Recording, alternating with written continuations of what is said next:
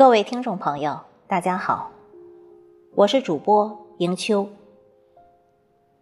今天为您推荐的文章题目是：原来这叫费斯汀格法则。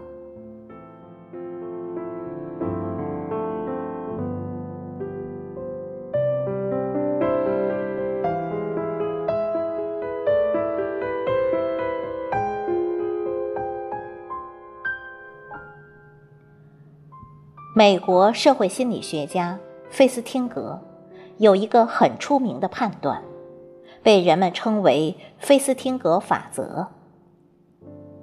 生活中的百分之十是由发生在你身上的事情组成，而另外的百分之九十，则是由你对所发生的事情如何反应所决定。换言之，生活中有百分之十的事情是我们无法掌控的，而另外的百分之九十却是我们能掌控的。费斯汀格在书中举了这样一个例子：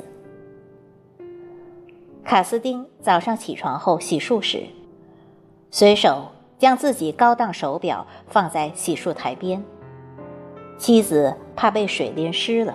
就随手拿过去放在餐桌上。儿子起床后到餐桌上拿面包时，不小心将手表碰到地上摔坏了。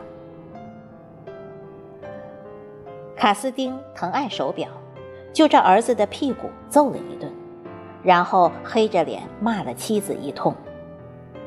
妻子不服气，说是怕水把手表打湿。卡斯丁说：“他的手表是防水的。”于是，二人猛烈的斗嘴起来。一气之下，卡斯丁早餐也没有吃，直接开车去了公司。快到公司时，突然记起忘了拿公文包，又立刻转回家。可是家中没人，妻子上班去了，儿子上学去了。卡斯丁钥匙留在公文包里，他进不了门，只好打电话向妻子要钥匙。妻子慌慌张张的往家赶时，撞翻了路边水果摊，摊主拉住他不让他走，要他赔偿，他不得不赔了一笔钱才摆脱。待拿到公文包后，卡斯丁已迟到了十五分钟。挨了上司一顿严厉批评，卡斯丁的心情坏到了极点。下班前又因一件小事跟同事吵了一架，妻子也因早退被扣除当月全勤奖。儿子这天参加棒球赛，原本夺冠有望，却因心情不好发挥不佳，第一局就被淘汰了。在这个事例中，手表摔坏是其中的百分之十，后面一系列事情就是另外的百分之九十，都是由于当事人没有很好的掌控那百分之九十，才导致的这一天成为闹心的一天。试想，卡斯丁在那百分之十产生后。假如换一种反应，比如他抚慰儿子：“不要紧，儿子，手表摔坏了没事，我拿去修修就好了。”这样儿子高兴，妻子也高兴，他本身心情也好，那么随后的一切就不会发生了。可见，你控制不了前面的百分之十。但完全可以通过你的心态与行为决定剩余的百分之九十。在现实生活中，常听人抱怨：“我怎么就这么不走运呢？每天总有一些倒霉的事缠着我，怎么就不让我消停一下，有个好心情呢？谁能帮帮我？”这都是一个心态问题。其实，能帮助自己的不是他人，而是自己。倘若了解并能熟练运用费斯汀格法则处事，一切问题就迎刃而解了。停止抱怨的力量是多么强大！有一个作家出差时，无意中坐了一辆非常有特色的出租车。这辆出租车的司机穿着干净，车里也非常干净。作家刚刚坐稳，就收到司机递来的一张精美卡片。卡片上写着：“在友好的氛围中，将我的客人最快捷、最安全、最省钱的送达目的地。”看到这句话，作家来了兴趣。便和司机攀谈了起来。司机说：“请问，你要喝点什么吗？”作家诧异：“这辆车上难道还提供喝的吗？”司机微笑着说：“对，我不但提供咖啡，还有各种饮料，而且还有不同的报纸。”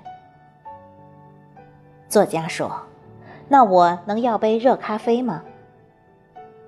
司机从容地从旁边的保温杯里倒了一杯热咖啡给这个作家，然后又给了作家一张卡片。卡片上是各种报纸的名称和各个电台的节目单。只见上面写道：《时代周刊》《体育报》《今日美国》，简直太全面了。作家没有看报，也没有听音乐。而是和司机攀谈了起来。期间，这个司机善意地询问这个作家：“车里的温度是否合适？离目的地还有条更近的路，是否要走？”作家简直觉得温馨极了。这个司机对作家说：“其实刚开始的时候，我的车并没有提供如此全面的服务。”我像其他人一样，爱抱怨，糟糕的天气、微薄的收入、堵车严重的一塌糊涂的路况，每天都过得很糟糕。有一天，我偶然在广播里听到一个故事，改变了我的观念。那个广播节目请的励志大师韦恩·戴尔博士，让博士来介绍他的新书。书中重点阐述了一个观点：停止抱怨，停止在日常生活中的抱怨，会让任何人走向成功。他让我突然醒悟，我目前的糟糕的情况其实是自己抱怨造成的，所以决定停止抱怨，开始改变。第一年。我只是微笑的对待所有的乘客，我的收入就翻了一倍。第二年，我发自内心的去关心所有乘客的喜怒哀乐，并对他们进行宽慰，这让我的收入更加翻了一倍。第三年，也就是今年，我让我的出租车。变成了全美国都少有的五星级出租车。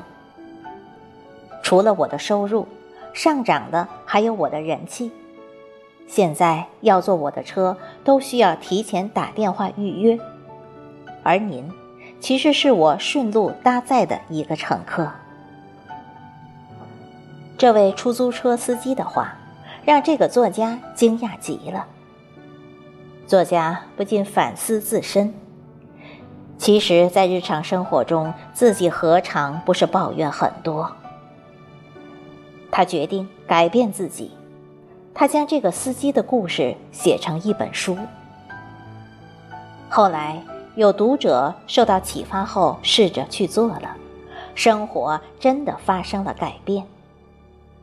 这种改变，让作家知道了，停止抱怨的力量是多么的强大。俗话说：“车到山前必有路。”只要有突破困境的愿望，改变抱怨的态度，积极的去做当下应该做的事情，那么就一定能突破困难，继续向追求的目标前进。让我们下定决心，丢掉抱怨的恶习吧。